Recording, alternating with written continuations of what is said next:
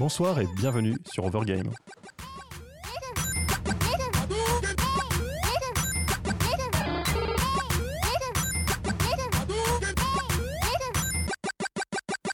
Bonsoir à toutes et à tous, vous êtes euh, donc sur l'émission Overgame, sur Cause Commune, vous pouvez nous écouter sur 93.1 FM à Paris en Ile-de-France ou sur le site cause-commune.fm. Sur le site, vous avez également un lien pour le chat de, l'émission. Donc, euh, vous pouvez également trouver à chat.libre-a-toi.org. Il y a un salon Overgame où vous pouvez nous rejoindre et poser des questions, parce que ce soir, on a un invité. Béranger, bonsoir. Bonsoir. Voilà, bon, on va te présenter à peine plus tard. Je vais faire le tour comme ils présent. Donc, Léo à ma bonsoir. droite. Bonsoir. Aurélie. Salut Hervé. Et Lucas. Bonsoir Hervé. Qui teste la régie avec derrière lui euh, Quentin, qui ne peut peut-être pas parler pour autant. Euh, donc on va faire les petites formalités. sur Cause Commune, on a donc un Twitter, on a un Facebook, donc le chat effectivement que j'ai cité. Vous pouvez également trouver un lien pour faire des dons si vous voulez soutenir la radio sur le site donc cause-commune.fm. Euh, je crois que pour la radio, ça fait à peu près le tour. Je regarde les autres, mais ils me disent absolument rien. Et donc, vous êtes sur Overgame, donc on va vous parler bah, ce soir, euh, donc, bah, avec Béranger, de son studio, du jeu qu'il a produit, en essayant, comme toujours, de rester relativement accessible afin que toute personne puisse nous écouter et profiter bah, de son expérience. Rien à ajouter, c'est bon, on est parti.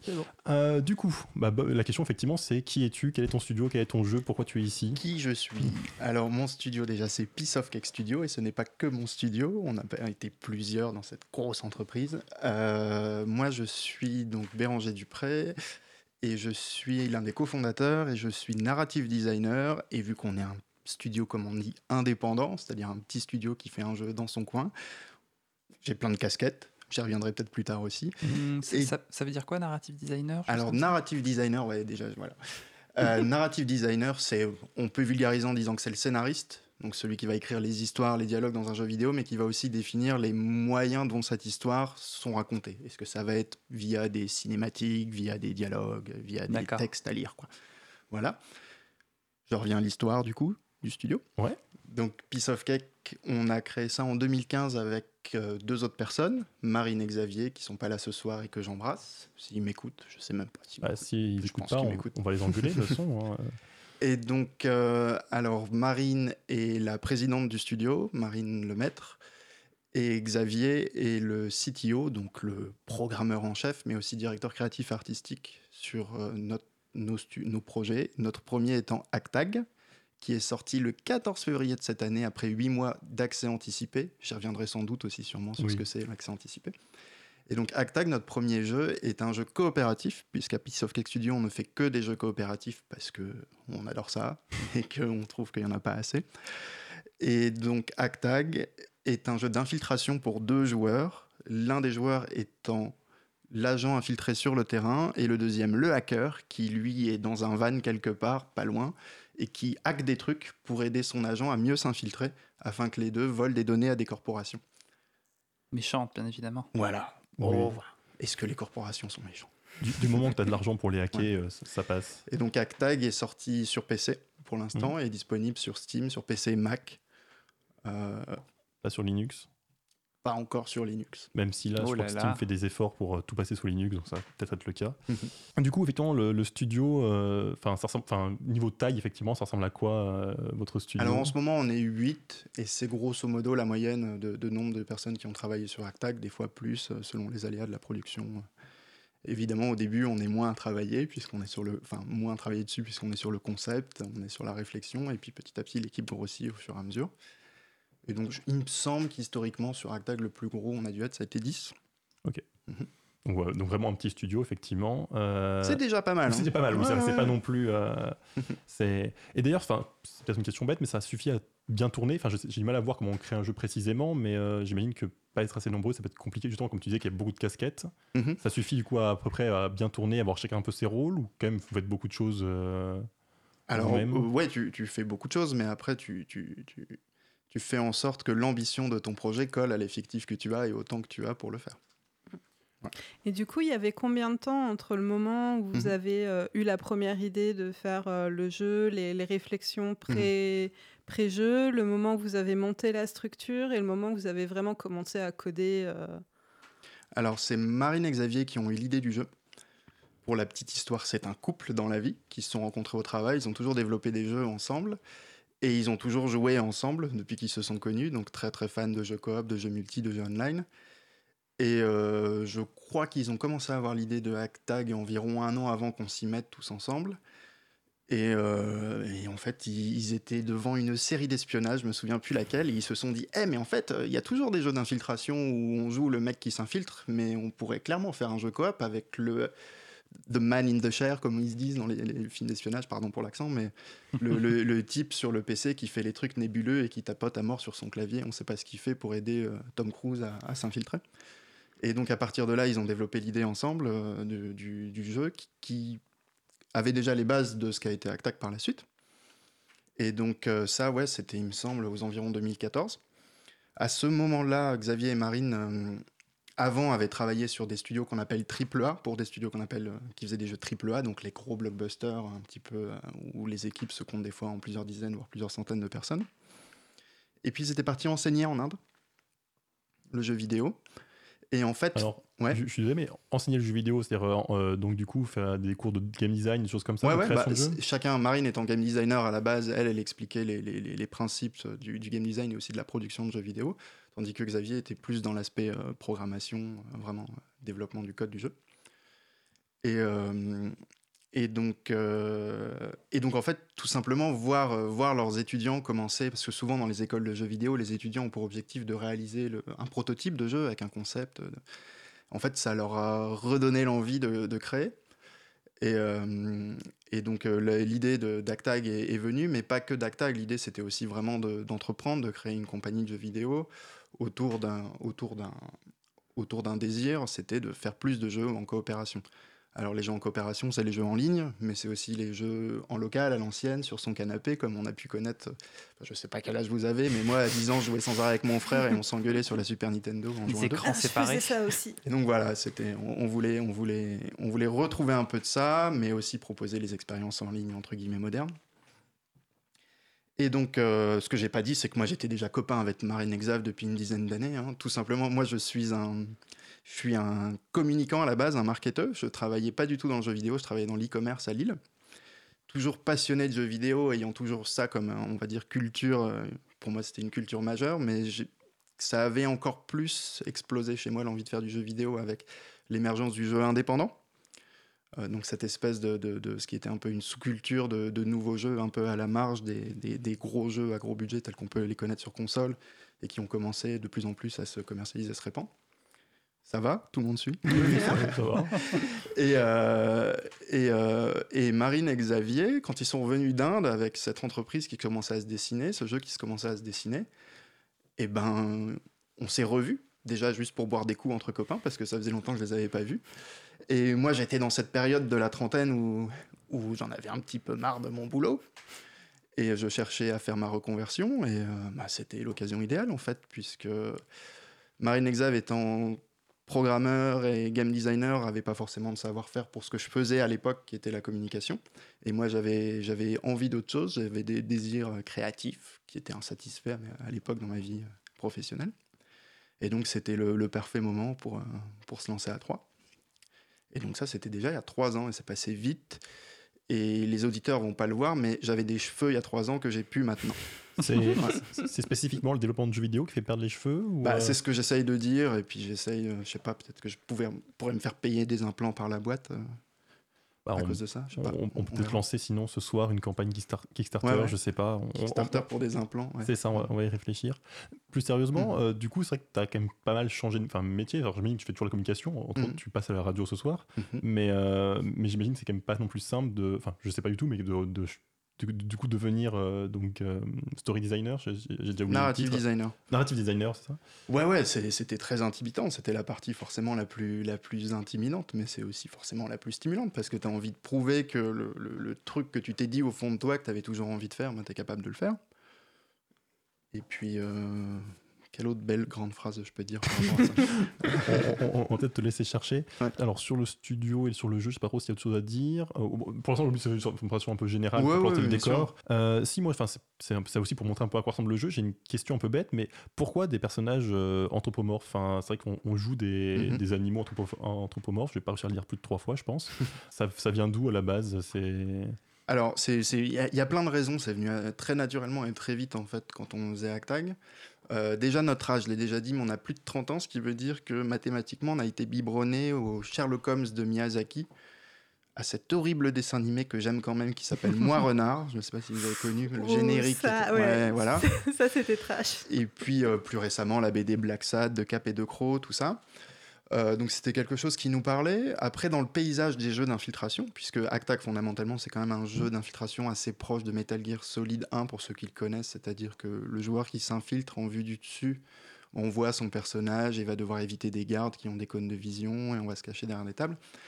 Euh, ces jeux-là sont souvent euh, avec une ambiance assez, assez militaire, très lourde et tout ça. Nous, pour ce premier jeu, il y avait vraiment l'envie de faire un jeu coop pour les couples, pour les parents avec enfants, pour les frères. Donc on voulait quelque chose de plus chaud, de plus léger, de plus amusant. Donc les animaux, c'était, euh, ça semblait approprié. Et ensuite, c'était aussi très pratique en termes d'histoire parce qu'on avait envie de, gentiment caricaturer la société via ces, corporations. Et donc en fait, avec les animaux, on pouvait euh, utiliser les archétypes des animaux en fait pour faire de la parodie très pratique. Et puis même en termes de game design, c'était pratique puisque le jeu se voulait non violent. Et donc, dès lors où le personnage va jouer un chat ou un renard, bah, si on met un garde qui est un gros rhino ou un gros gorille, et eh ben on comprend que il a peu de chance au combat rapproché, donc il va devoir l'éviter plutôt que l'affronter. Donc en fait, il y avait plein de raisons, c'était vraiment, euh, vraiment une évidence assez vite qu'il fallait faire, euh, aller vers cette direction. Et en plus, ça permettait plein de jeux de mots idiots avec les animaux. C'était un, point important, j'imagine, les jeux de mots idiots. Ouais, ouais. T'as dû pousser toi, j'imagine, en tant que en tant que story designer. Euh, non, euh, bah, narrative designer. Je vais pas y arriver. Hein. Alors, je sais pas si c'est encore le cas maintenant, mais à l'époque, je faisais rire Xav et Marine, et donc ils se sont dit ah bah Béranger, allez, il va nous faire des petites blagues. Et, du coup, il faudrait savoir au bout de trois ans si c'est toujours le cas. Ah, des fois, il y a des soupirs fatigués. Euh, et du coup, aussi, le, côté non-violent, c'était une volonté plutôt de game design de ne pas pouvoir éliminer les, gardes ou c'est vraiment une, volonté, de, justement, peut-être pour le public, de faire un jeu où, effectivement, non-violent, on peut juste esquiver les ennemis et c'est tout?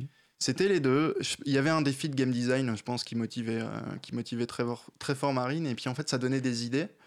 Euh, de gameplay et c'était aussi donc le gameplay c'est oui donc le gameplay c'est tout ce que bah, je sais pas, c'est assez, relou à décrire en fait. C'est tout ce qu'on fait vraiment dans le jeu, c'est-à-dire que tout, toute la manière dont on va se déplacer, dont on va esquiver les gardes, enfin en l'occurrence, hein, dont on va je sais pas, désactiver les caméras dans, mhm. ce jeu en particulier, donc toute la manière dont le, le, joueur interagit vraiment avec le jeu. Oui, entre autres, on peut dire ça. Oui, oui, on va. non, ça suffit pour. Et donc ouais, le, ce qui était important, pourquoi le, pourquoi le jeu était non violent, c'est aussi pour pas que le hacker, le personnage hacker, soit laissé pour contre pour compte, pardon. Si l'agent si peut assommer les gardes ou même carrément les tuer, eh ben, il est déjà plus puissant que le hacker qui lui est à distance. Et donc, euh, ça fait partie des petites astuces de game design en fait qui permettaient d'équilibrer les deux rôles. Euh, plutôt que assommer le garde soi-même, l'agent va devoir plutôt compter sur le hacker qui va créer des diversions pour lui en faisant sonner des téléphones, en fermant les portes pour euh, assommer plutôt le garde parce qu'il va se mm. prendre la porte dans la gueule. Ça, quand on découvre ça, on est très content. Quand même. je, ne sais, pas si c'est expliqué ou pas, mais je me souviens de découvrir ça avec mon frère et, de se dire ah oui d'accord, on peut. En, fait, ça va être plus simple que prévu. on, peut, on peut fuir bêtement et assommer le garde. Ouais, ouais, voilà. Et, faire du café aussi. Ouais, ça, j'adore cette feature. et quand tu bois du café, tu vas plus vite. Oui. Pendant un petit court instant. Qui sert pas grand chose, je dirais d'ailleurs. c'est cool. Ça sert honnêtement, c'est génial quand on le découvre. Après. Mm l'utiliser concrètement, ça n'a pas l'air très pratique. après, c'est mon avis du joueur. J'ai pu ne pas réussir à C'est un truc de pro gamer, ouais. Ah, d'accord, c'est pour les speedruns. ouais, on, on, en parlait la semaine dernière. Ok, bah, je, propose d'abord de faire une première pause musicale avec une musique choisie par Aurélie. Oui, euh, donc euh, on va écouter Burning, euh, oh, Burning Sorrow, de, interprété par Jadranka Tojakovic excusez-moi. Donc c'est la musique d'intro, la version longue de la musique d'intro de Vandal Art sur euh, PlayStation 1.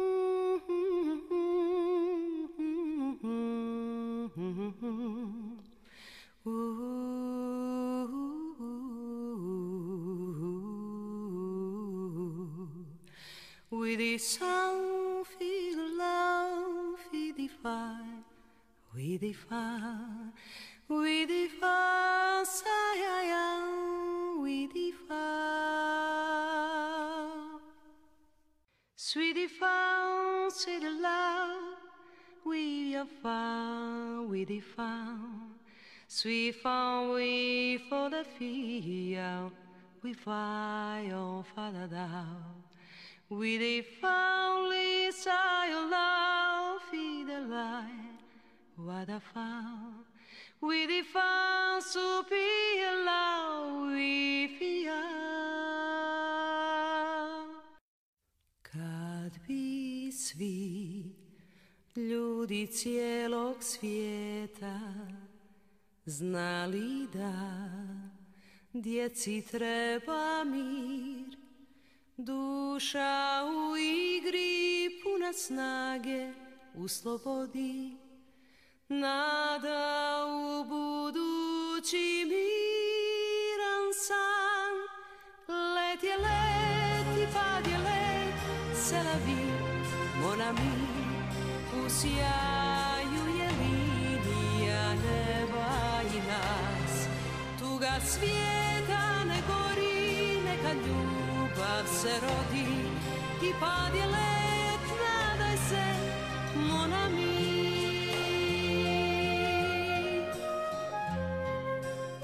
Cause commune, cause-commune.fm 93.1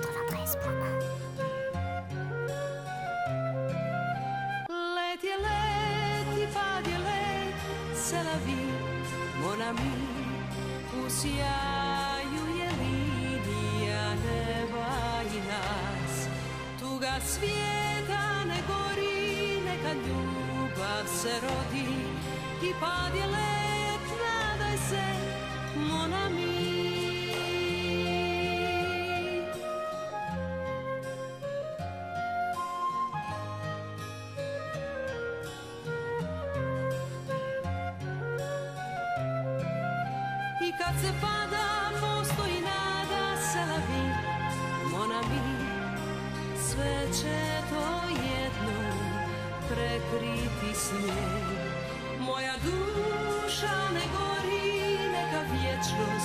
se rodi Let je let i pad je let, mon ami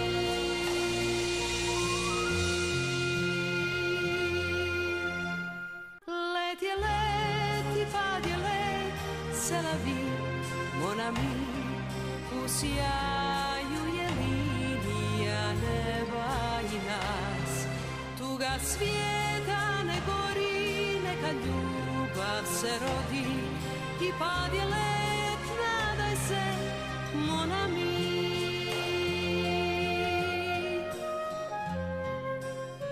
Cause commune, cause-commune.fm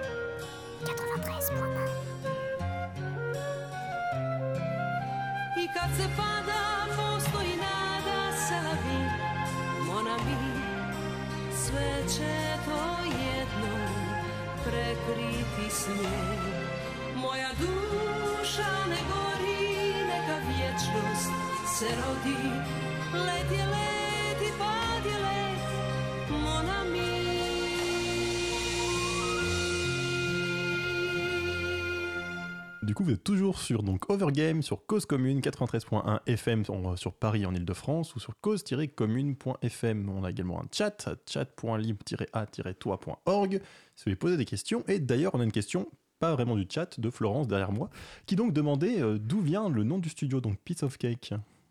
Alors, Piece of Cake Studio, il y a plusieurs raisons. Déjà, ça sonne cool, mais euh, non, non, c'est des petites références en fait. Qu'il y a plusieurs jeux qui nous ont inspirés euh, pour, euh, pour créer le studio, qui, je le rappelle, est basé sur les jeux en coopération.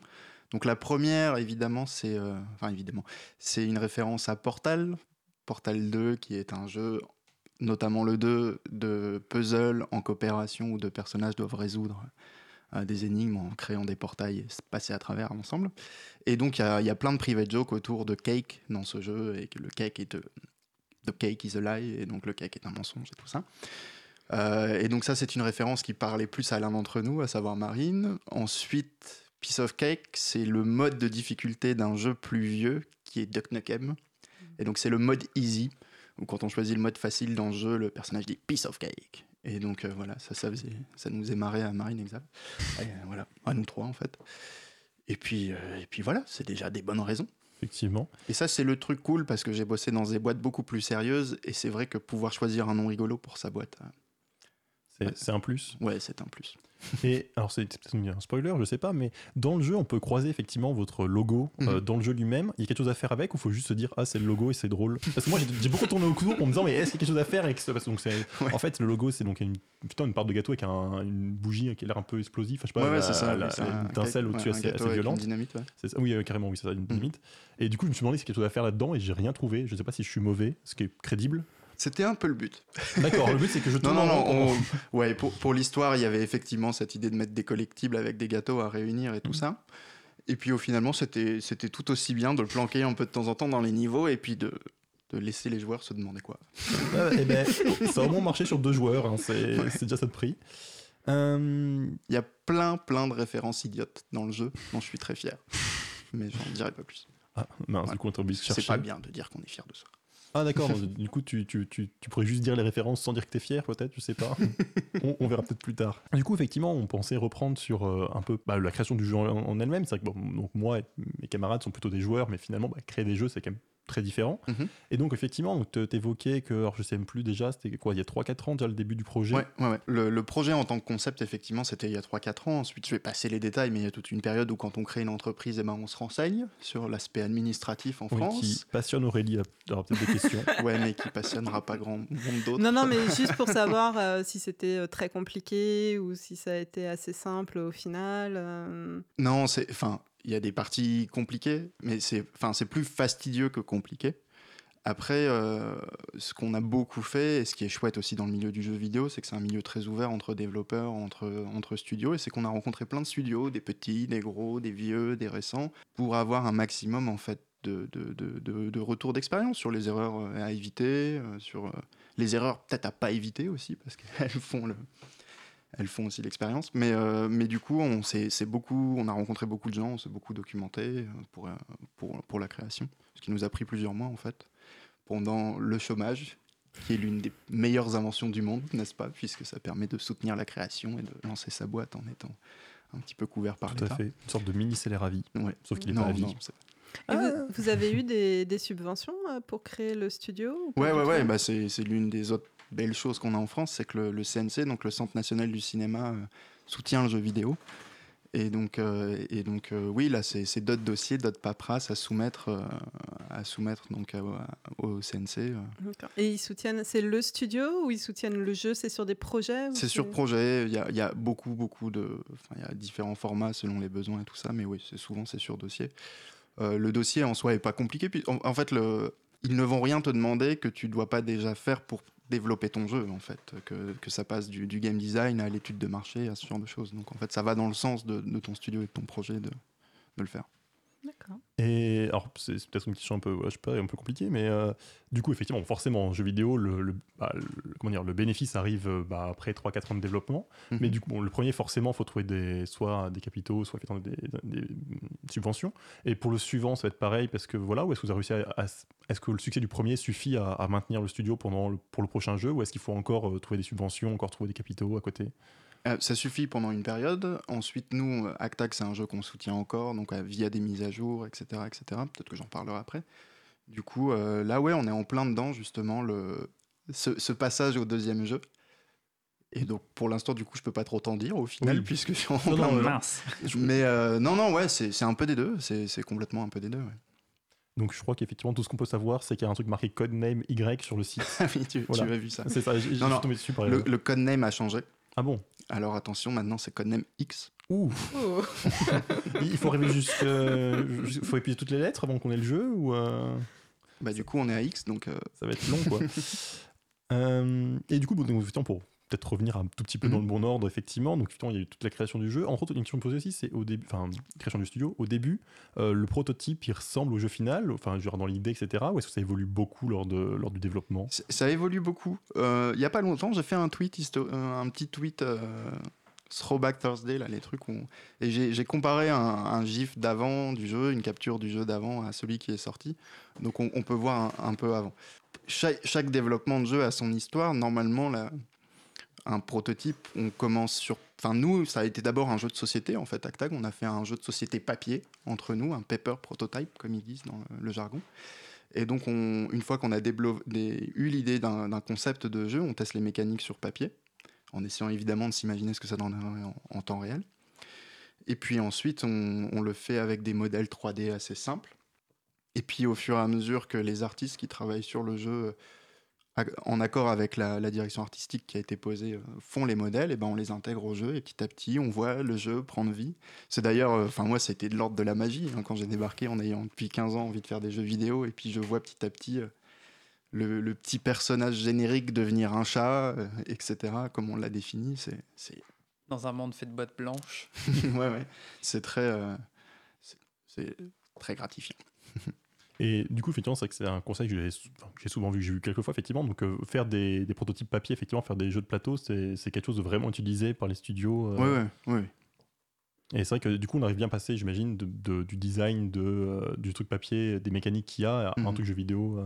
oui, bien sûr. Après, ça va. Ça va... Il y, a plusieurs En fonction de l'affinité de l'expérience des studios, enfin moi je vais parler pour le mien, mais il y, y, a plusieurs écoles. Il y, y, a des studios qui sont plus des studios d'artistes, donc où naturellement très vite ça va être très très beau. Il y a des studios qui sont plus de tech ou qui vont développer des gros outils, des super, euh, des super moteurs et tout ça. Et après il y a des studios, je, vulgarise vraiment là, mais il y a aussi mm. des studios très basés sur le gameplay.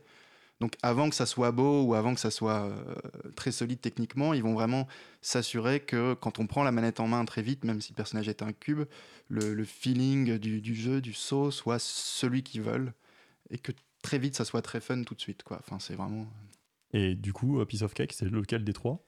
Nous, on est gameplay, je crois. On, ouais, on veut vraiment un truc euh, avec des concepts de gameplay un peu originaux à la base et puis vraiment euh, se développer là-dessus, quoi. Euh, du coup, vous étiez que trois au début, effectivement, pour, bah, pour lancer le projet. Mhm. comment ça grossit? Cest bon, il doit y avoir des besoins, mais est-ce qu'il y a aussi du budget qui arrive? Est-ce qu'il y a...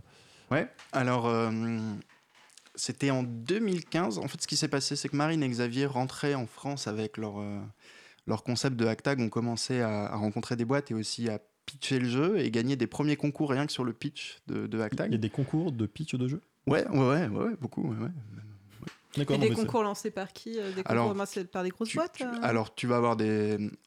Les, gros salons eux-mêmes, tels qu'on les connaît, comme la, Gamescom ou la GDC aux, États-Unis, à San Francisco, ont des concours en interne où il faut soumettre son jeu et il est retenu par le jury et ensuite il y, y, a une audience, il y a une audition. Euh, et, après, il y en a plein, même à l'échelle nationale, dans tous les, pays qui essayent de développer la, filière jeux vidéo, via des, des clusters, etc. etc. Et euh, attends, faut que je raccroche à la question. Euh, donc ouais, donc on est en 2015 quand Exave commence à, à, éprouver le concept du jeu et de l'entreprise derrière pour voir s'il y a quelque chose de solide. Moi, je rejoins les wagons à ce moment-là et on redéveloppe le truc encore plus. Et clairement, en fait, quelques mois après, on a pris des locaux et embauché nos, nos, premiers, nos premiers développeurs de manière assez YOLO. C'est-à-dire euh, sans, sans, sans, avoir une visibilité à plus de quelques mois. Et euh, pour avancer sur le projet et continuer comme ça tout le temps. Et ça, c'est quelque chose en fait qu'on a découvert très vite, même en rencontrant d'autres studios de développement, c'est qu'en fait, euh, la visibilité à plus de trois mois, six mois, quand on se lance, elle est, même trois mois de visibilité financière, ça peut être un luxe. En gros, vous avez commencé à recruter des gens, euh, vous avez fait la, charpente, on va dire, de, votre, votre jeu, et puis ensuite, pour construire tous les murs et compagnie, pour situer, vous avez recruté plein de personnes, c'est ça Ouais, ouais, on peut le dire comme ça, ouais. Donc, euh, c'était des artistes ou d'autres programmeurs. Et du coup, le fait de pouvoir se placer plus loin, c'est que bah, il pourrait y avoir, euh, disons, un trou quelque part, et que finalement, vous mettez plus de temps à, ouais, faire ça, le mur. Ça, s'appelle les aléas d'une production. Ça. Alors, je t'ai entendu parler tout à l'heure de la façon dont vous avez commencé à lancer le studio et on a parlé de financement. Et euh, au final, on n'a pas beaucoup développé ce sujet et j'ai remarqué que euh, derrière moi, ça s'interrogeait sur le sujet. Est-ce que euh, si c'est un sujet qui ne te gêne pas, mhm. tu peux nous dire comment vous avez financé le, projet? D'accord. Alors, les débuts, c'était comme je l'ai dit, c'était sur notre chômage à nous et notre, notre investissement personnel où on vivait de, de, de nos indemnités pour développer le, le, jeu, nos économies personnelles, ensuite des subventions, des LED. Donc, en fait, c'est comme pour monter une autre entreprise ou une start-up. Une fois qu'on a les premiers fonds, on peut aller en chercher d'autres, on peut aller voir des garanties auprès des banques, etc., etc. Et on peut faire des levées de fonds, on peut faire ce. Voilà. il y a plein de, plein de mécanismes. Ensuite, c'est libre à toi en tant qu'entrepreneur. Est-ce que tu es capable d'aller jusqu'au bout des... Libre à toi, qui est le nom de l'association de la radio, hein, je rappelle, chat.libre-a-toi.org. J'en profite. Du coup, euh, sur le jeu, sur la charpente euh, du jeu, vous aviez déjà, euh, au moment de commencer la production, vous saviez déjà, bah, on va faire tant de niveaux, etc. Ou vous avez lancé un concept de gameplay, vous avez développé le gameplay, puis après vous avez dessiné les niveaux au fur et à mesure. Je sais pas trop comment ça se passe. Alors, on a beaucoup travaillé le- les systèmes de jeu, le game design du jeu. En fait, avec à côté de, de Hacktag, Piece of Cake, on a développé dès le début des technologies qui nous aident à la production et qu'on améliore de jeu en jeu, mais qui, la base est prévue pour nous aider au fur et à mesure de nos prochains projets. Et donc, qui nous ont permis, notamment pour Hacktag, de, de créer la base des niveaux plus rapidement. Donc dans le jargon, on appelle ça un moteur de génération procédurale. Mais euh, Actag en lui-même, donc ça veut dire qu'en fait, on donne des règles à un outil, à un logiciel, voilà, qui va, d'après nos règles, créer des niveaux. Sachant que nous, pour, euh, dans le cas d'Actag, on ne voulait pas que ça soit inhumain, puisque ça peut être le défaut de ce genre de jeu, c'est-à-dire que c'est l'IA qui, qui génère les niveaux. Du coup, ça peut manquer de la touche humaine et de la réflexion humaine pour ça. Nous, derrière, on retravaillait chaque niveau à la main pour y ajouter de la vie, pour euh, raconter une petite histoire, puisqu'il y a plusieurs corporations dans le jeu, et chaque corporation a une direction artistique différente, puisque chaque entreprise a une imagerie différente, on va dire. Donc on retouchait tout ça à la main au fur et à mesure. Ensuite, par rapport à la production d'Actag, ce qu'il faut se rendre compte aussi, c'est qu'on est sorti ce qui s'appelle en accès anticipé. Donc en accès anticipé, c'est ce que permet la plateforme de vente en ligne Steam, et qui permet en fait de sortir son jeu qui est annoncé comme non fini, et qui va être de plus en plus avancé, travaillé, alors qu'il est déjà commercialisé d'après les retours de, de la communauté des acheteurs, des, des joueurs. Les gens peuvent du coup acheter le jeu avant même que ça termine, c'est ça? Voilà, c'est ça. Donc souvent, l'avantage de ça, c'est que le jeu est moins cher.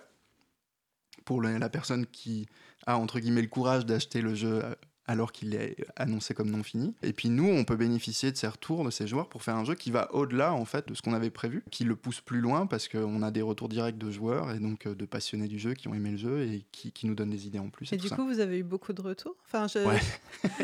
c'est quoi un peu, enfin, la, Alors- la somme de retours que vous avez? Alors la somme de retour, je vais te dire concrètement, c'est que entre temps, il y a eu un outil de chat qui s'appelle Discord qui est sorti où tous tous les tous les développeurs en fait ont leur propre Discord, la plupart des développeurs, et donc un Discord c'est juste un, salon de chat aux couleurs de ton jeu où les joueurs peuvent venir parce qu'ils aiment ton jeu et donc ils participent. Et donc dans notre euh, concrètement, ça veut dire que des joueurs du monde entier, vu que le jeu était sorti directement d'office dans plein de pays, sont arrivés sur le chat le jour de la sortie et même avant lors des bêtas pour nous faire des retours, pour dire qu'ils adorent ou pour dire qu'ils ont eu un bug ou pour dire qu'ils ont des idées. Et du coup, toi, ça veut dire que tu dors pas parce que t'es trop content parce que t'as des mecs qui jouent à ton jeu en France, puis ensuite au Brésil, puis ensuite en Chine. Et donc il y a toujours, euh, y a toujours des trucs à, enfin voilà, à échanger avec les joueurs. Et ça, c'est génial, tout en étant éreintant aussi, mais ça fait partie de l'excitation du lancement. Et ça a duré combien de temps cette période de La période d'accès anticipé, elle a duré 8 mois. Et nous, on a été. euh, Enfin, chaque studio a son approche de l'accès anticipé, a ses stratégies et tout ça. Nous, on a été, euh, on a été gourmands, c'est qu'on a sorti, euh, vu qu'on avait l'outil dont je vous ai parlé pour créer la base des niveaux plus rapidement, ça nous a, on a, ça nous a permis d'animer le, le jeu en sortant un nouveau niveau par semaine. Et du coup, euh, du coup, on soutenait beaucoup le l'early access, mais c'était chouette.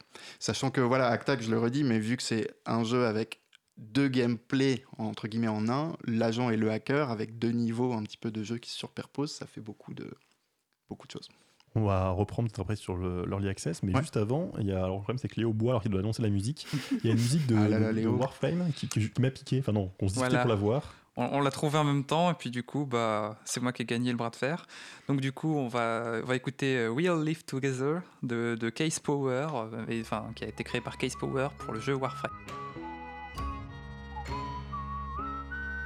Cause commune, cause-commune.fm.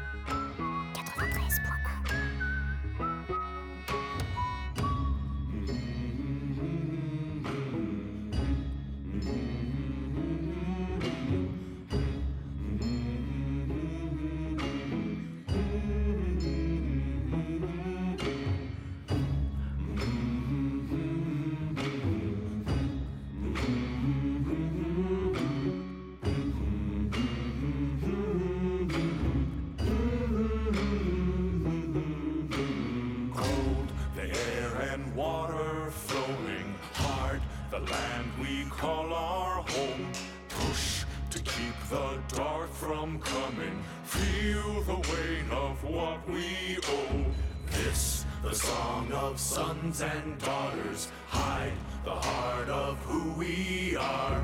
Making peace to build a future. Strong, united, working till we fall. The air and water flowing hard. The land we call our home. Push to keep the dark from coming. Feel the weight of what we song of sons and daughters. Hide the heart of who we are. Making peace to build a future. Strong, united, working till we fall. And we all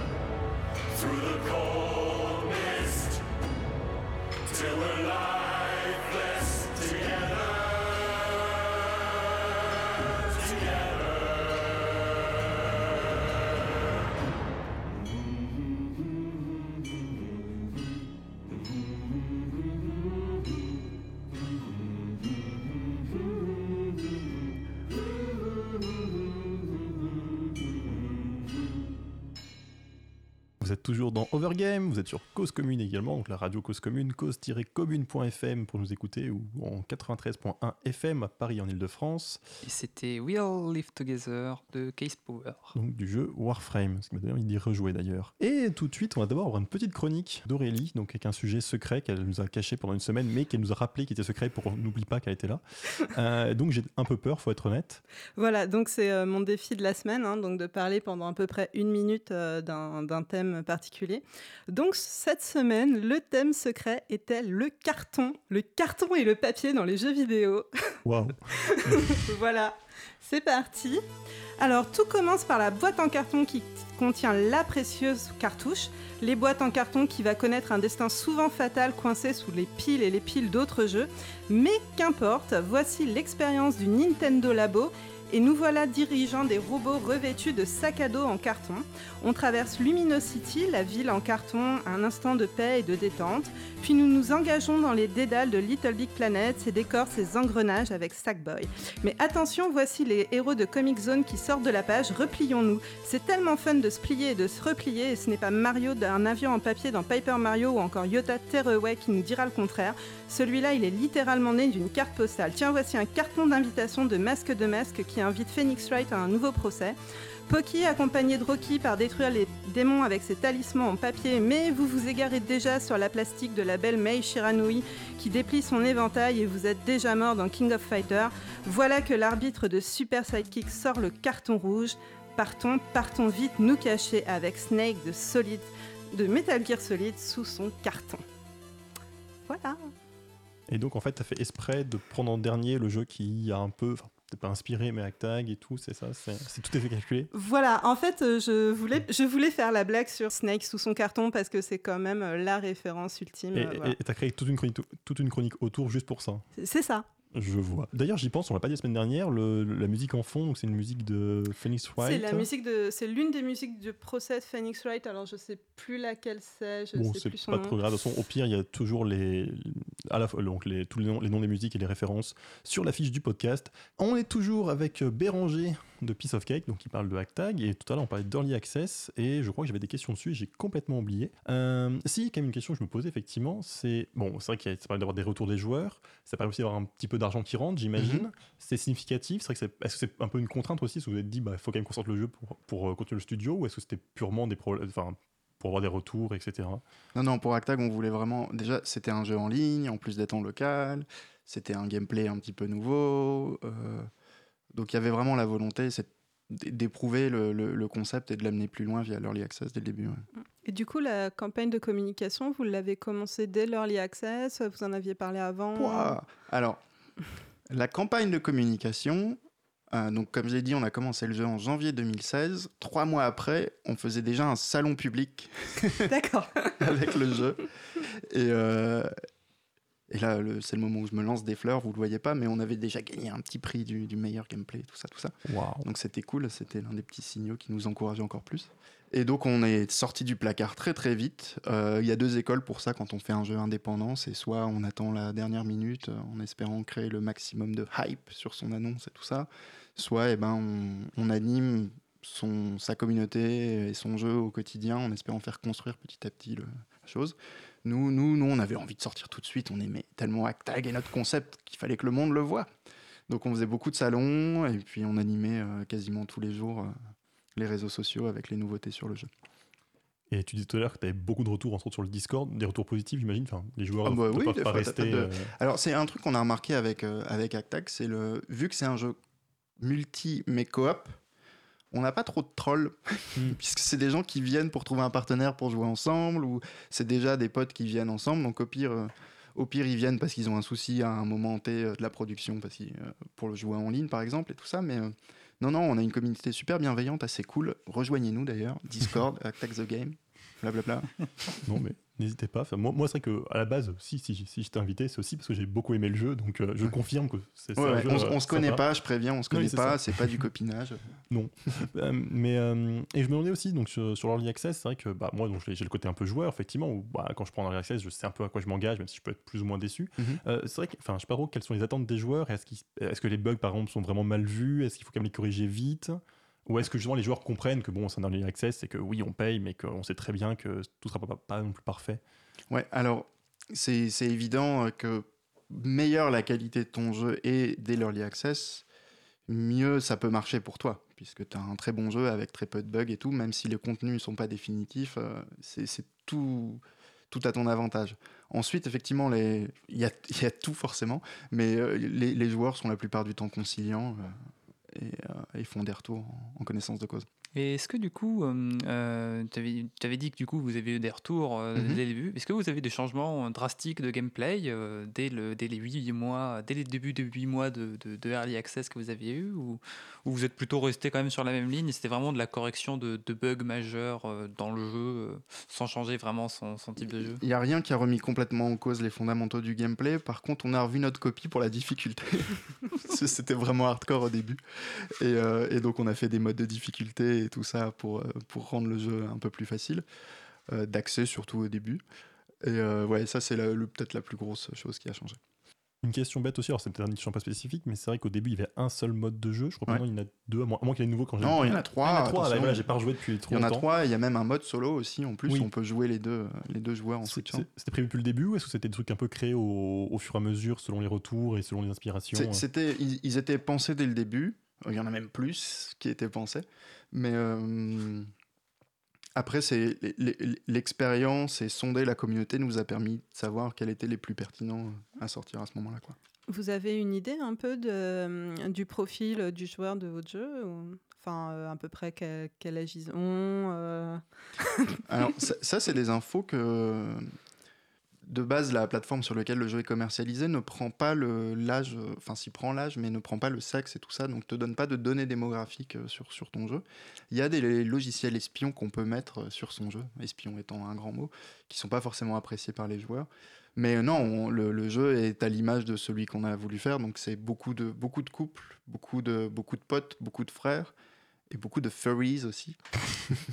J'avais pas osé le dire au début, je m'étais dit non, mais on, on va vous laisser le doute, euh, personnage anthropomorphe, tout Ouais. ça. Mais donc, euh, c'est- assumé du coup, le côté furie, c'est bon euh? Alors, c'est assumé, mais en fait, pour la petite histoire, c'est un truc que nous, on connaissait pas.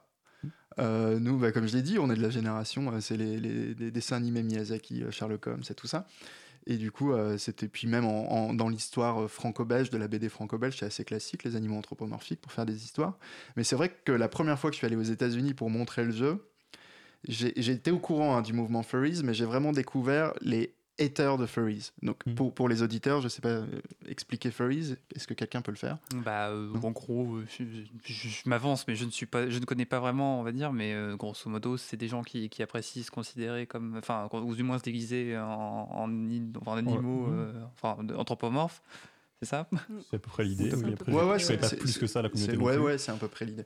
Et en fait, moi, a ce que j'ai trouvé rigolo avec ce truc, c'est qu'en fait, euh, la communauté Furries, c'est une communauté comme une autre, c'est comme des, la communauté du tuning au final.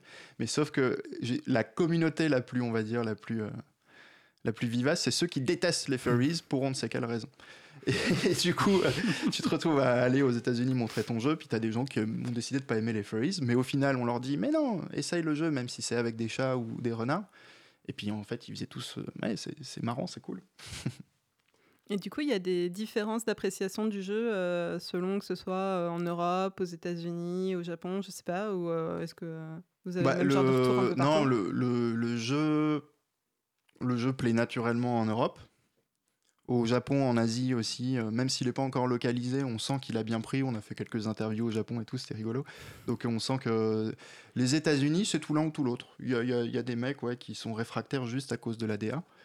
Euh, ils, ils ont voté pour quelqu'un que je ne citerai pas. Mais La voilà. DA. La Direction direction artistique, pardon. Beau réflexe. Ouais, merci. Et euh, mais non, il y a non, c'est assez homogène le public du jeu. Et sur, après le même sujet, si je me demandais, donc moi, bon, donc, du coup, vous êtes un studio français, hein, tu parles magnifiquement bien français. Je me demandais effectivement, parce que bon, moi, c'est vrai que je suis des sites d'actualité qui, j'ai l'impression, enfin, favorisent, je sais pas, mais effectivement, on parle forcément un peu des jeux français et le signal. Est-ce que du coup, en France, il y a un plus grand succès parce que c'est un jeu français et du coup, on entend plus parler, ou est-ce que ça n'a pas tant d'influence que ça? Déjà, merci pour euh, mon, mon français parce que je suis du Nord à la base et donc je suis content. Ah mince, je retire tout. Alors, le, le, c'est pas que le jeu a mieux marché en France, c'est que c'est juste en tant que studio français qui se lance et tout ça, c'est plus facile de réussir à faire parler de soi auprès de francophones parce que tu fais plus facilement des salons en France, euh, que tu es dans la même langue. euh, Même quand tu vas à l'étranger, c'est marrant, c'est que les, plus gros, euh, les plus gros sites de presse de vidéo les plus gros influenceurs, j'ai fini par les rencontrer aux États-Unis ou en Allemagne et pas en France, parce que c'est là où ça se fait en général. Mais du, du coup, ça a été plus facile au début de faire parler du jeu en France, parce qu'on est dans le même pays. Mais il n'y a pas de. Ça reste le. De mémoire, euh, ça reste le, le continent nord-américain, le, le seul où est le plus vendu Actac pour l'instant. Ok. Il y avait une question dans le chat qui parlait en gros de l'influence qu'avaient eu les curateurs, on va dire, les, les, les joueurs, les grandes, les grandes personnes avec de fortes notoriétés, du, du style euh, grand, grand streamer euh, sur la, la- la plateforme Twitch ou, euh, ou sur YouTube, ou des, des joueurs sur YouTube qui, qui font du coup des, des vidéos où ils se filment en train de jouer au jeu. Est-ce que ça, ça, ça, ça fait, mm, comme pour certains jeux, boom euh, temporairement et du coup vous a ramené énormément de joueurs pendant une période assez courte ou c'était plutôt diffus? Parce que souvent, C'est- assez, restreint, on va dire, la, durée du temps entre, entre chacun des. Ouais. Quand tu as, un très gros streamer ou youtubeur qui couvre le jeu, tu as mathématiquement un gros boom de trafic euh, sur ta page et, et sur ton jeu, et c'est chouette. Par contre, tu peux annuler tout ce que tu avais prévu ce week-end-là. Euh, et euh, tu vois, pour la petite histoire d'ailleurs, une fois, on en a eu un très très gros Brésilien que j'avais contacté euh, sans, trop, sans trop y croire et qui nous a fait euh, du jour au lendemain plusieurs centaines de milliers, voire un million et demi, je crois, de, de- de vues sur le jeu. Du coup, on s'est retrouvé avec un afflux massif de Brésiliens sur le jeu et on parlait pas portugais et ils parlent pas très bien l'anglais. Et donc, c'était c'était folklorique. Mais, et euh, non, le, le- en général, quand, si, si tu as des gros streamers sur ton jeu, tu, tu as ensuite plein de petits autres streamers qui font l'activité aussi sur ton jeu et tout ça. Et donc, ça se répercute forcément sur, sur ton jeu. ouais. D'ailleurs, est-ce que ça peut être un objectif aussi dans le jeu de, de faire un jeu, enfin, je peux pas dire ça, mais qui serait facile à streamer euh, et du coup d'essayer d'avoir un peu de la pub là-dessus? Alors, y a, ouais, il y a des jeux qui, qui sont de base euh, prévus pour avoir un potentiel streamable, des fois juste parce qu'ils ont un concept entre guillemets à la con, genre Goat Simulator où Mm. tu joues une chèvre. Mais ensuite, je pense, de base, maintenant, tous les jeux modernes prennent en compte le fait qu'il va être streamé le jeu et typiquement pour leur interface, donc euh, là où se situe la barre de vie, le score, euh, et- etc., prennent en compte le fait que le streamer, il va mettre sa petite vignette avec sa tête ou sa propre interface. Donc ça, de base, c'est pris en compte euh, très tôt dans la production du jeu en termes d'ergonomie pour penser au streamer. ouais. Et du coup, Actac, c'est le cas aussi? Alors nous on, a, nous, on a surtout pensé au fait que les streamers, ils allaient jouer à deux et on a fait un jeu pour qu'ils s'engueulent, mais c'est valable aussi Mm. pour les joueurs normaux. Donc euh, en fait, on a surtout pensé à faire un jeu fun. D'accord. normalement, ça se répercute aussi sur les streamers. On va refaire une petite pause musicale. Donc, tu as choisi une musique. Donc, c'était une musique de Tetris Effect. Ouais, du trailer du nouveau Tetris euh, fait Ah, par. Mizuguchi, le mec qui a fait Rez sur Dreamcast, entre autres. Et euh, je, peux dire pourquoi j'ai choisi ça Bah, vas-y, oui. Ouais. En fait, c'est c'est juste fou. C'était genre avant le 3, je crois que PlayStation teasait sur ses nouveaux, euh, faisait des, des pré-E3 et balançait des bandes annonces. Et on était en live avec l'équipe à attendre la nouvelle bande annonce en espérant un gros triple A produit euh, blockbuster de Sony. Et d'un coup, il y a cette bande annonce mystique qui arrive pour un Tetris. Et en fait, c'était magnifique. Et j'ai jamais eu autant de envie de rejouer à Tetris depuis. Et j'ai hâte. Donc, c'est I'm, I'm Yours Forever, donc de Tetris Effect.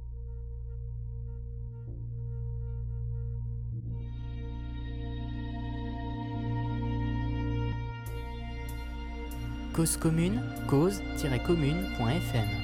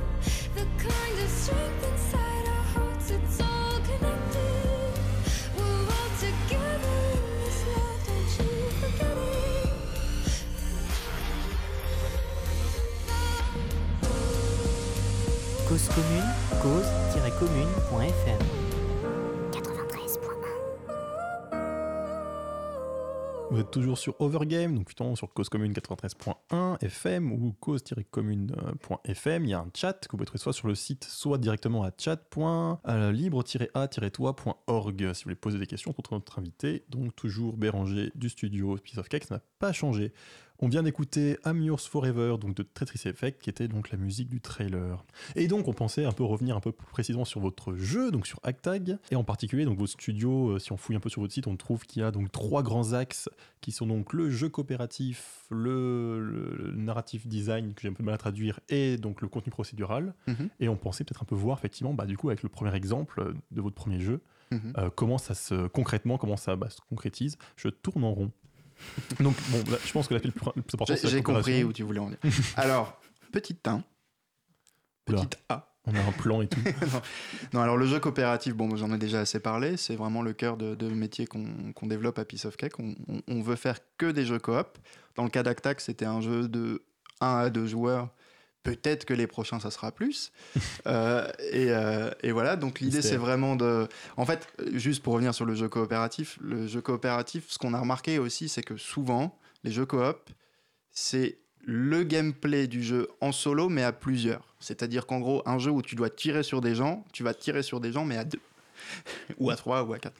Et en fait, voilà, c'était une petite frustration de se dire, il y a vraiment plein, plein de choses à explorer avec le jeu coopératif.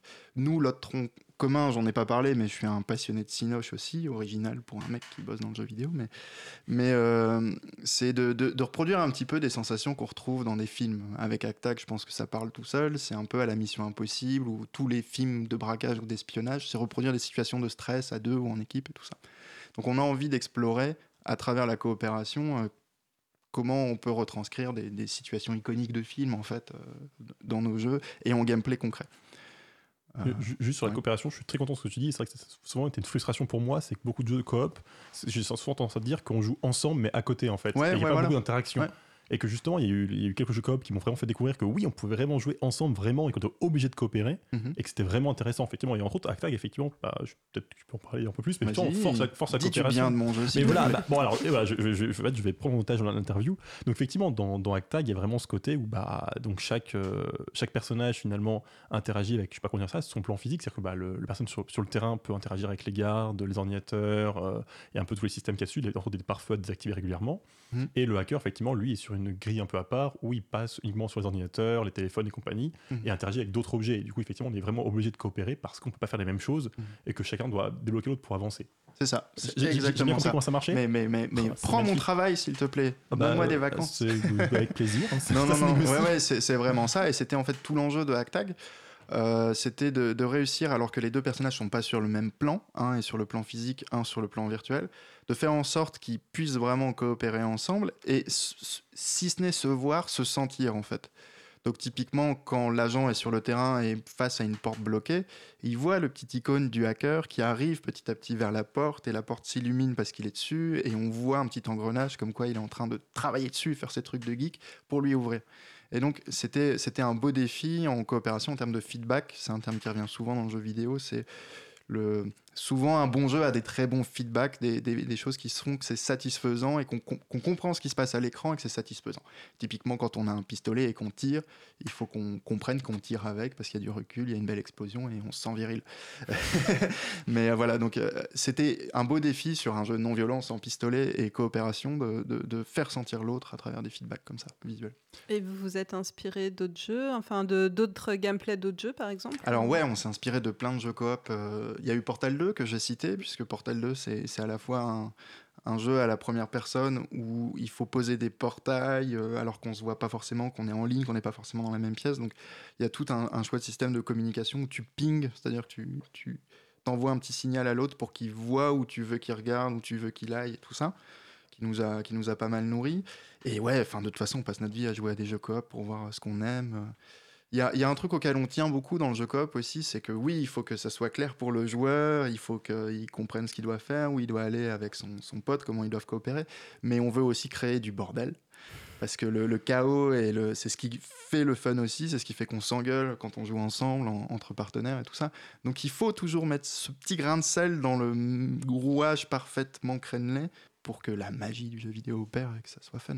Entre autres, c'est quand vous avez ajouté, je, alors, je sais pas comment, comment ça s'appelle dans le jeu, tous ces systèmes d'alarme, où quand on entre dans une pièce, Ouais. il y a soudainement une alarme. Ouais. Et du coup, effectivement, les deux joueurs doivent être ensemble. Ouais, ouais.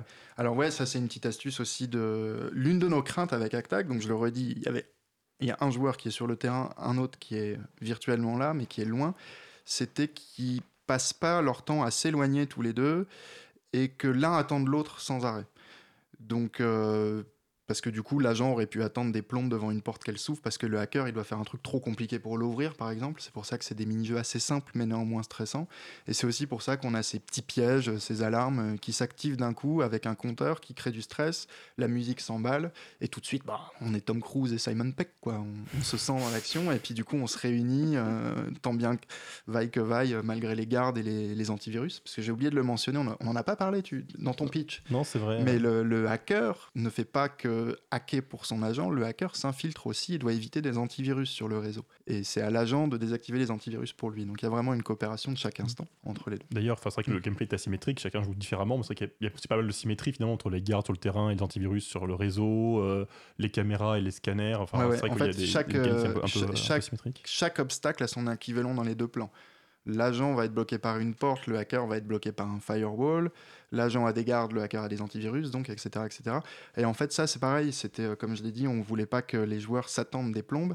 Et en fait, si les obstacles étaient trop différents, en admettant que les deux joueurs débarquent, que ce soit leur première partie, donc de facto ils connaissent pas le gameplay du hacker, ils n'ont que le- le- l'agent en phase 2, et ben on voulait qu'ils arrivent à se parler facilement. Donc si euh, au final je suis bloqué et viens m'aider, ça c'est pareil pour les deux, du coup ils savent ce qu'ils doivent aller aider l'autre, etc., etc. Donc ouais, ouais, le fait que les obstacles soient, soient identiques était une volonté de game design pour que ça aille vite et que ça soit stressant. Ok.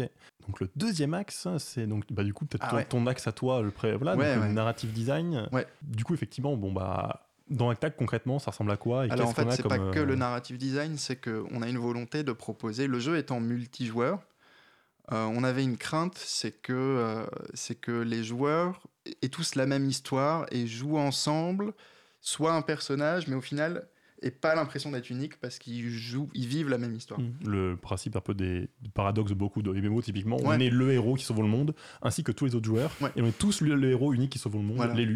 Et donc, euh, donc Actac, c'était un peu la première pierre de ça pour proposer une solution à ça, hein, en toute modestie. Et donc, c'est de proposer une histoire unique pour chaque joueur. Et donc, dans le cas d'Actac, typiquement, bah, quand on va lancer la partie la première fois, on va créer son personnage à parmi un choix d'animaux, chat, chien, biche, euh, je sais plus. Merde, je sais plus. Raton Lapin. laveur Lapin. Lapin, merci. Enfin bon, il y en a plein d'autres. Et ensuite, on, on est lancé dans le tutoriel, donc la première mission qui va nous expliquer le gameplay. Et en fait, c'est euh, un mentor qui va nous expliquer comment on joue.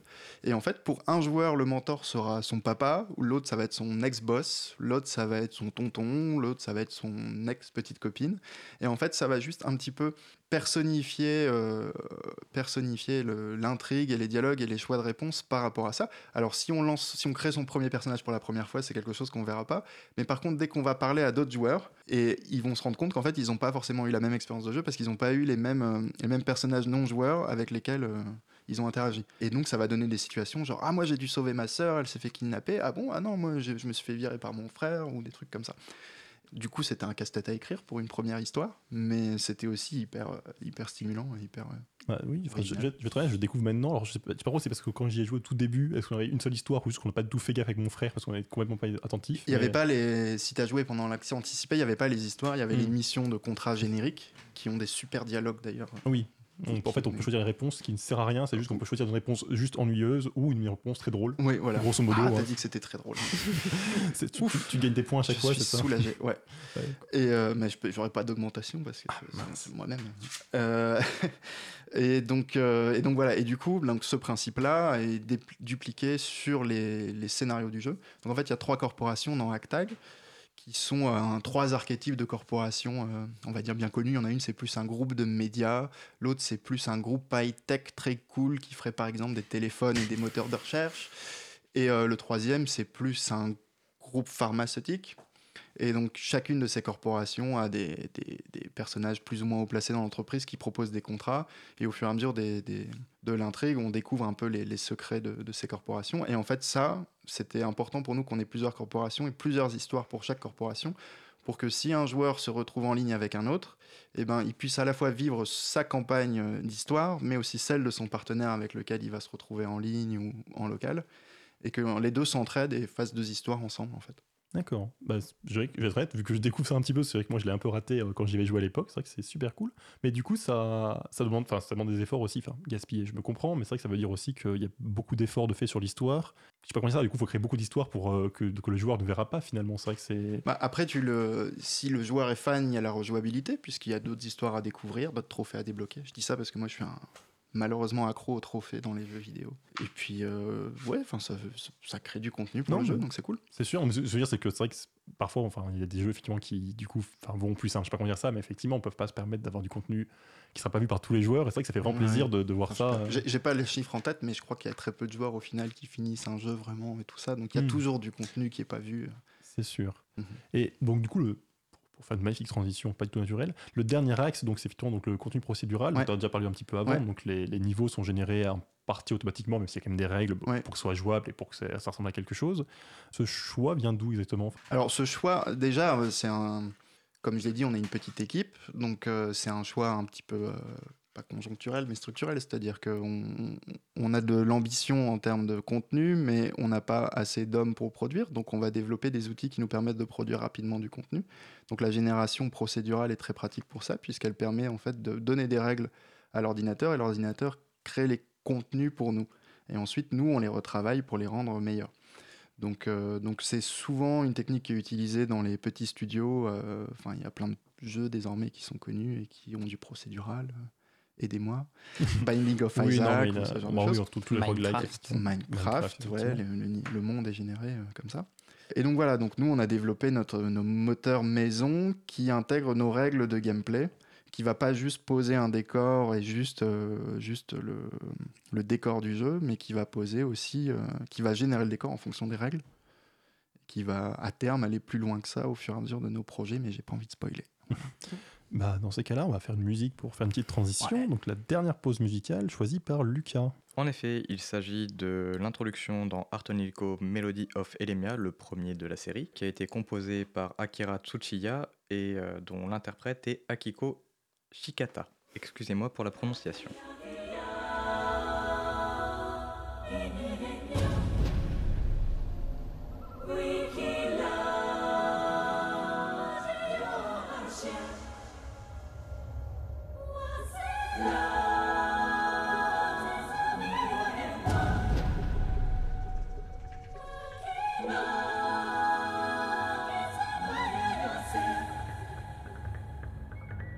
Cause commune, cause-commune.fm.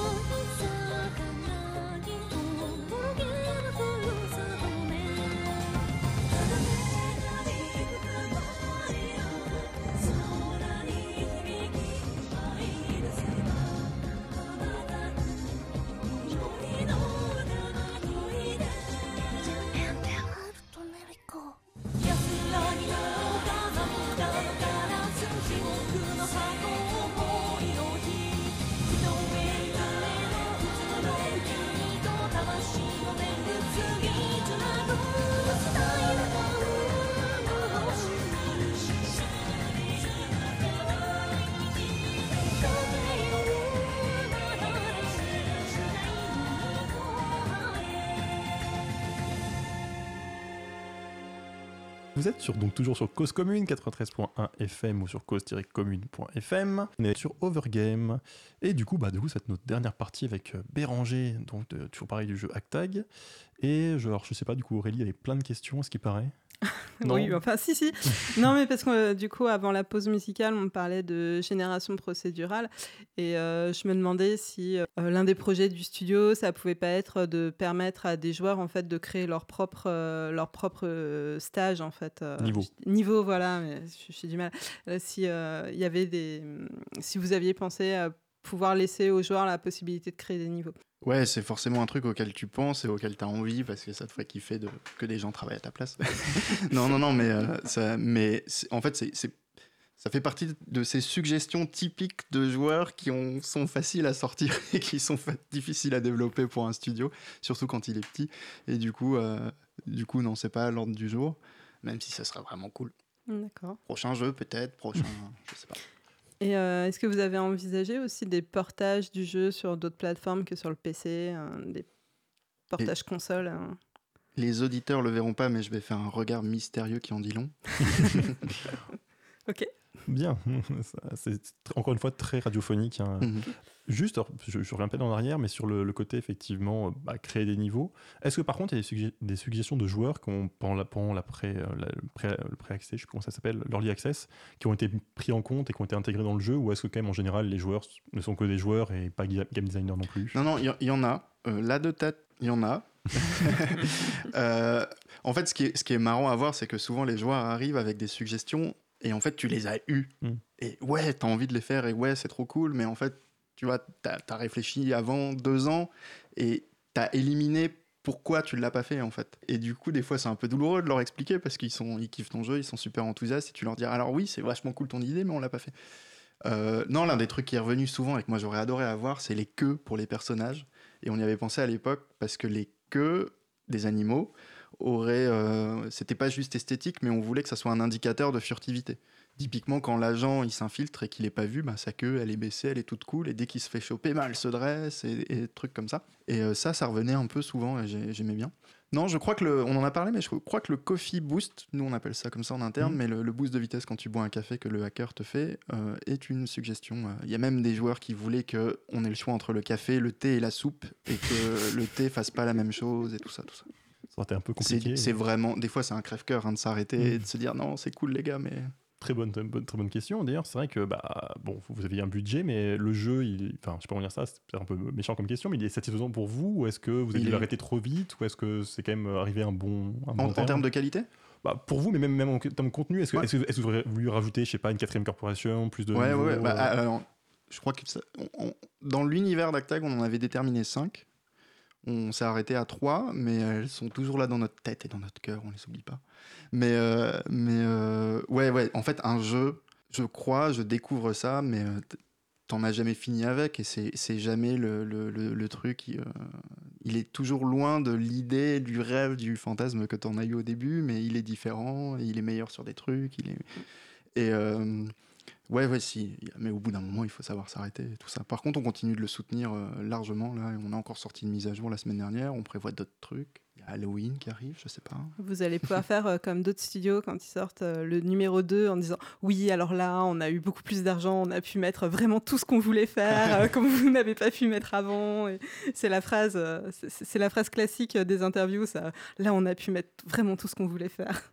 Sur le, le soutien du jeu sur le long terme. Donc, y a pas, je crois pas qu'il y a eu de DLC vraiment euh, en soi, c'est-à-dire qu'il y a eu des mises à jour. euh, voilà. Ouais. Alors, peut-être que tu vas faire un regard mystérieux, mais c'est pas prévu particulièrement, je, vu, vu qu'il y a un autre projet, j'imagine. Regard mystérieux. Non. Euh, non, je pense que là, il n'y a, pas de. Je pense qu'on aime bien. euh, Pour Actag, dans le cas d'Actag, là, on est plus dans la philosophie de, de, de polish le, le- le bébé, le joyau, au fur et à mesure. Et c'est peut-être une question un peu de terre à terre, mais enfin, c'est rentable. C'est que je, par exemple, je sais que bah, les jeux AAA sont au moins réputés pour être vendus en deux semaines et après, euh, les joueurs les oublient. Euh, non, je sais pas si est-ce que pour un jeu indépendant, bah, entre autres avec l'early access, c'est peut-être plus long, j'imagine, la période où ça se vend. Mhm. Mais effectivement, euh, bon, je pense qu'il y a aussi une, satisfac- une satisfaction personnelle de bien faire son jeu, hein, Mhm. mais euh, à quel point effectivement ça continue de se vendre? Est-ce que la mise à jour, ça, ça permet de rappeler le jeu aux joueurs ou est-ce Mhm. que moins? Je sais pas trop. Non, c'est un peu de tout ça. Nous, on est encore là, déjà. Des fois, c'est pas, c'est pas facile pour un indé, de, de- de- un, un studio indépendant de, de réussir à, à rester après son premier jeu. Donc non, non, on est, on est super satisfait, tout se passe bien, on continue de faire vivre le jeu, on prépare effectivement d'autres choses. Et, euh, et j'ai oublié ta question. Euh, alors ma question, c'était sur le, le soutien un peu continu du jeu, Ouais. à quel point bah, c'est rentable en fait. Ouais, non, enfin, mais à quel point les ventes En fait, effectivement, par rapport à, à cette époque où les jeux n'étaient vendus qu'en magasin, en boîte, et que ben, la nouveauté remplaçait dans le rayon en tête de gondole euh, l'ancien jeu, maintenant, avec les, magasins en ligne, effectivement, les jeux ont, plus de ventes, qu'on dit sur la longue traîne, donc sur le temps, et il y a des périodes de soldes régulières. Du coup, c'est pour ça qu'il y a de plus en plus de jeux services aussi, donc c'est-à-dire qui, qui offrent un service tout du long de leur durée de vie aux, aux joueurs avec des mises à jour et tout ça, pour, euh, pour effectivement euh, offrir des ventes sur la durée au fur et à mesure des périodes de soldes. Et du coup, sur euh, l'évolution du studio, euh, sur, euh, donc là, vous avez des, des projets à développer.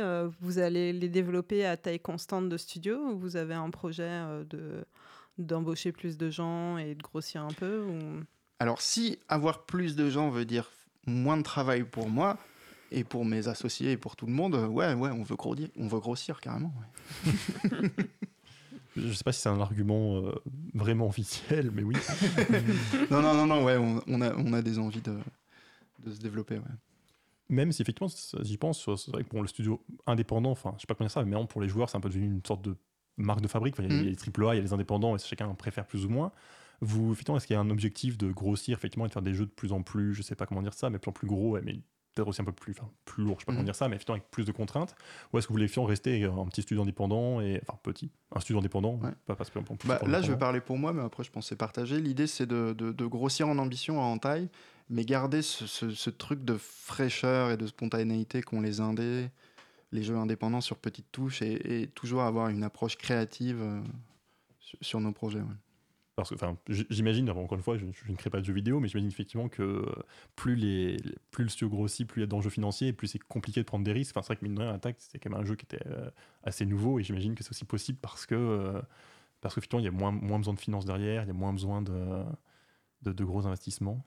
Bah, t'as bien répondu en fait. Ah, c'est Euh, génial. Non, non, t'as bien répondu. Après, le, le- il y a des jeux très chers, très ambitieux, euh, créativement aussi. Donc, euh, Bien sûr. donc y a- c'est ça aussi la beauté de ce médium, comme, euh, comme le cinéma ou la musique, c'est qu'il n'y a pas de règles et que peut y avoir des succès n'importe où. Est-ce que vous avez des interactions avec les autres studios indépendants? Est-ce que vous vous prêtez euh, du personnel, euh, des trucs comme ça? Je sais pas. tu Prêter du personnel. Des- oui, Enfin, C'est pas, des- euh, pas joueurs de foot. Non, mais- En fait, ils ont un petit jeu de gestion en interne et ils cliquent en mode attends là. euh, Non, mais euh, enfin, je sais pas si vous êtes euh, coincé à un moment. Est-ce que euh, vous vous dépannez entre vous? Je sais pas du tout. Ça, euh. ça- ça se dépanne beaucoup en conseil, en soutien psychologique. euh, ouais, ouais. Après, il y a du. Après, tout travail mérite salaire. Oui, donc, oui, non, non, mais. mais euh, le, mais euh, ouais, ouais, ouais, c'est vraiment pas un milieu. euh, Après, je j'ai- pas travaillé dans 15 milieux professionnels différents, donc je peux pas parler pour tous les milieux, mais j'ai l'impression que tous les milieux sont des petits milieux qui, qui échangent beaucoup entre eux. Donc euh, non, non, c'est une super communauté. Et par ailleurs aussi, c'est vrai que bah, vous, vous avez réussi, du coup, bah, je au moins, au moins d'un point de vue du joueur, bah, c'est un bon jeu et, je- et vos, Oh, ventes, vos, vos ventes ont l'air de. vos ventes ont l'air de marcher. Mais c'est vrai que à quel point c'est risqué aussi, enfin c'est peut-être compliqué à dire pour vous, mais c'est vrai que bah, on vous invite parce que vous avez réussi, mais c'est vrai que est-ce qu'il y a beaucoup d'autres studios qui ont fait un peu la même chose, qui se sont effondrés? Est-ce que quand même ça va, euh, les studios arrivent à sortir? Euh, non, euh, Après, je sais pas du tout à quel point tu connais suffisamment de studios autour pour, pour répondre. Bah, mais- je j'ai pas, j'ai pas de nom en tête, mais c'est ju- juste en fait le, le- c'est un bien de consommation, de divertissement, le jeu vidéo qui est très dans l'air du temps et qui est donc très à l'image de sa société. Donc c'est il y a beaucoup de compétition, il y a beaucoup de concurrence et donc c'est il y a 1% de succès euh, sur euh, 90% de, de- de- de studios où c'est plus dur. Après, ça veut pas dire que le succès arrivera pas plus tard. Il faut savoir se construire dans le temps. Donc euh, ouais, c'est une industrie qui est très difficile. Du coup, bah, des fois, il y a des mauvaises nouvelles. Et juste peut-être pour finir, donc effectivement, donc, euh, vous êtes en vente sur Steam. Et du coup, effectivement, par, donc, euh, vous êtes uniquement en vente dessus. Et justement, par rapport à Steam, donc c'est vrai que bah, c'est donc c'est une plateforme de vente de jeux. euh, bah, oui, ça, ça, je pense que ça décrit bien ce que c'est. On peut, a une tonne de jeux qu'on peut acheter dessus, qu'on peut installer à- via ce- cette plateforme. Je veux dire, pourquoi Steam et est-ce que, vous êtes satisfait? Je sais pas exactement si c'est bon, la bonne question, mais euh, Bah, pour... Alors Steam, c'est une plateforme qui vend les jeux sur PC. Oui. Euh, et PC, Mac et Linux. Mais euh, Steam, en fait, c'est la plus grosse, la première et la plus grosse. Donc c'est l'opportunité d'office quand tu es un petit studio de soumettre ton jeu à 300 millions d'utilisateurs. Au milieu, par contre, de, je crois que maintenant c'est entre 30 et 80 jeux qui sortent par jour sur Steam en ce moment, selon les périodes. Donc c'est, comme je vous l'ai dit tout à l'heure, c'est très concurrentiel. Donc c'est dur aussi d'émerger mais ça reste le, le, le, le- le support le plus facile, entre guillemets, pour, euh, pour distribuer son jeu et qu'il trouve son public. Il y a une validation de Steam avant de poster son jeu dessus Ou est-ce qu'ils prennent un peu tout Alors euh, nous, historiquement, avant, il y avait une, euh, il y avait une validation de, par la communauté de Steam. Euh, Greenlight. Voilà, qui s'appelait Greenlight. Et nous, on a fait partie des derniers mois de, de Greenlight. D'ailleurs, pour l'histoire, j'étais, on était avec Marine à un salon à Boston, à la PAX East. Et on a fait le Greenlight, c'est-à-dire qu'on a appuyé euh, alors qu'on était aux États-Unis et que l'équipe était à l'autre bout du monde et qu'il était 10 heures plus tôt, 8 heures plus tôt, et qu'ils étaient là à vouloir attendre le- la- que, que la page soit en ligne. Et puis nous, on était sur un salon tout de suite après, c'était compliqué. Mais euh, et donc avant, il y avait cette validation. où, En gros, les, joueurs étaient abreuvés tous les jours des studios qui soumettaient leur jeu à la communauté. Et si le pitch et la bande-annonce du jeu séduisaient, ils mettaient un petit pouce. Et puis s'il y avait assez de pouf, pouces, pardon, euh, le, jeu était, euh, était validé, greenlighté, donc pour sortir sur Steam plus tard. Steam, quelques mois après, a, a sorti Steam Direct, où en gros il suffit de, de payer un montant, j'ai même plus en tête, et euh, tu es libre de sortir ton jeu tout de suite. Ils vont juste, au moment par contre où tu vas sortir ton jeu quelques jours avant, ils vont juste regarder euh, ce qu'on appelle la build, donc le- le- la, la version euh, que tu vas mettre en ligne, et regarder si elle se lance bien et si par rapport à ce que tu as dit sur ta fiche Steam, c'était c'était raccord. Quoi. Donc voilà, ce qui, ce qui fait qu'aujourd'hui il y a aussi plus de jeux, ça a ses avantages, ses inconvénients, c'est à la fois plus facile d'être sur Steam, mais il y a plus de jeux, etc. et du coup, je me dis qu'on peut être facilement noyé euh, dans la masse. Ouais, ouais, ouais. Bah du coup, enfin je sais pas, je pense qu'après être la fin pour, enfin disons au moins du côté euh, précis de l'émission, mais on va passer au jeu de la semaine, à moins que tu aies quelque chose à rajouter euh, rapidement, je sais pas. Euh, non, je crois que c'est tout. Ah, Merci de parfait. m'avoir écouté. Donc le jeu de la semaine, donc, bah, du coup qu'on qu'on t'a fait choisir, puisque on profite que tu sois là. Mhm. Qu'as-tu choisi? Alors, il faut que je fasse attention parce qu'il faut que j'en dise du bien. Ah Tout oui, en- non, tout- attends, tout- certes, attends, un Pardon. instant, Aurélie a une très bonne remarque, on a un jingle, il faut mettre le jingle, ils m'ont dit de pas l'oublier, je l'ai oublié. N'oublions Il est mignon. Et donc voilà, le jeu de la J'avoue, semaine, j'avoue, il n'y avait pas meilleur jingle. C'était indispensable. Donc Du attends, coup- je voulais faire une blague où je disais qu'il fallait que j'en dise du bien, mais moins qu'Actag pour que les gens Oui, préfèrent jouer à Tag. Actag est mieux, c'est Ouais, évident. ouais. Enfin bon, euh, Alors j'ai envie de parler de Wizard of Legend, qui est un jeu en coopération aussi, qui est ce qu'on appelle un roguelike. Un roguelike, ça veut dire que quand on lance le jeu, le niveau est généré aussi souvent procéduralement, et que si on meurt, on recommence du début et que c'est pas le même niveau. Et donc dans Wizard of Legend, on- qui est sorti sur euh, PC, Steam, tout ça, euh, Switch, etc., on joue un sorcier qui, en appuyant sur un bouton, balance un gros sort, soit un gros sort de feu, soit une boule de glace, etc. Et il va devoir euh, tuer quatre boss. Euh, J'ai pas encore réussi, donc je sais pas ce qui se passe quand il les a tués. Mais, mais, mais voilà, ça c'est la base. On progresse dans des donjons vus du dessus. On peut esquiver très vite. Pour ceux qui connaissent un peu comme Hyper Light Drifter, un autre jeu pixel art. qui avait de la avec le coop. même gameplay. Ouais, j'ai pas testé la coop. Mais, euh, mais en fait, donc j'ai. Pourquoi je vais en parler? Parce que j'y ai joué tout seul d'abord. J'aime bien les roguelikes et tout ça. J'aime bien les jeux indés. Je lance Wizard of Legend. Je vais ah c'est cool. Le personnage il esquive bien. Il lance des sorts. Ça a de la patate et tout. On peut s'acheter des nouveaux sorts si on a survécu assez longtemps pour avoir assez de sous pour les acheter des nouveaux. Mais bon voilà, c'était dur et j'étais tout seul. Et euh, en même temps, il y a le fameux Dead Cells, un roguelike formidable de mes copains de Motion Twin qui est sorti que j'embrasse. Français, Et, euh, français aussi, me français aussi ça, de Bordeaux, ouais. Et- Bordeaux, ok, Ouais, je confonds les deux. et, et du coup, je me suis dit, bon, c'est cool, mais j'ai pas envie de m'investir dans un autre euh, roguelike en solo et tout. Et il y a un copain qui est venu pour boire des bières chez moi. Et on s'ennuyait, et j'ai dit, ah bah ce jeu-là, il joue en coop aussi, Wizard of Legend, on essaye. Et là, il y a tout ce que j'aime dans la coop qui s'est produit, c'est qu'on devait y jouer 5 minutes et qu'on y a joué 2 heures, 3 heures. Et qu'il a dit, ah, je reviens la semaine prochaine, et on essaye de battre le second boss, et on va progresser et tout ça. Et en fait, la magie de la coop en local opère euh, tout de suite parce qu'on se répartit les sorts et on appréhende les ennemis différemment. On engueule l'autre parce qu'il est moins bon quand on est mort, il a pas réussi à nous ressusciter. Et ça. donc chacun a un sorcier en fait en coop? Chacun a un sorcier qui a une couleur différente, mais on le confond quand même. Pour que ça crée un peu du chaos, c'est pour ça que le jeu me rappelle un petit peu. Et, euh, et en fait, au début, on commence avec des sorts de base euh, élémentaires, et les ennemis sont aussi affiliés à un élément. Donc, soit on fait le choix d'être euh, complètement équipé de feu, et en général, ils vont nous mettre d'abord le niveau de feu, du coup, ça va être très dur, mais on sera très fort contre le niveau de glace. Et, et- et petit à petit, on s'achète des. C'est très proche de Binding of Isaac aussi, où on tombe sur des objets, on ne sait pas ce qu'ils font au début, et il faut les acheter pour savoir ce qu'ils font, pour la fois où on retombe dessus, on sait si ça vaut le coup d'être pris ou pas.